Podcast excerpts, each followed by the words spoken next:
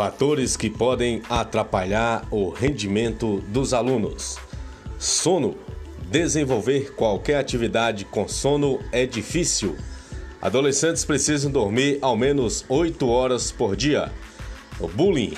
Uma pesquisa realizada em 2009 pelo Núcleo de Análise do Comportamento da Universidade Federal do Paraná mostrou que 66% dos alunos de ensino fundamental e médio fazem sofrer ou cometer agressões físicas ou morais com seus colegas.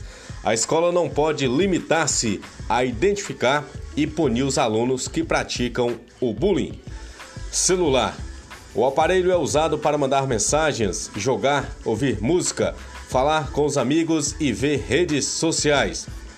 O resultado é que, muitas vezes, o celular atrapalha os estudos e a escola tem duas saídas: ou proíbe os smartphones ligados durante as aulas, ou modifica sua estrutura educacional para utilizar o celular a seu favor. Mas uma coisa é certa: celulares recebendo notificações durante toda a aula desvia a atenção e os alunos podem respeitar os horários de aula. Eles devem respeitar os horários e assistir às aulas ministradas.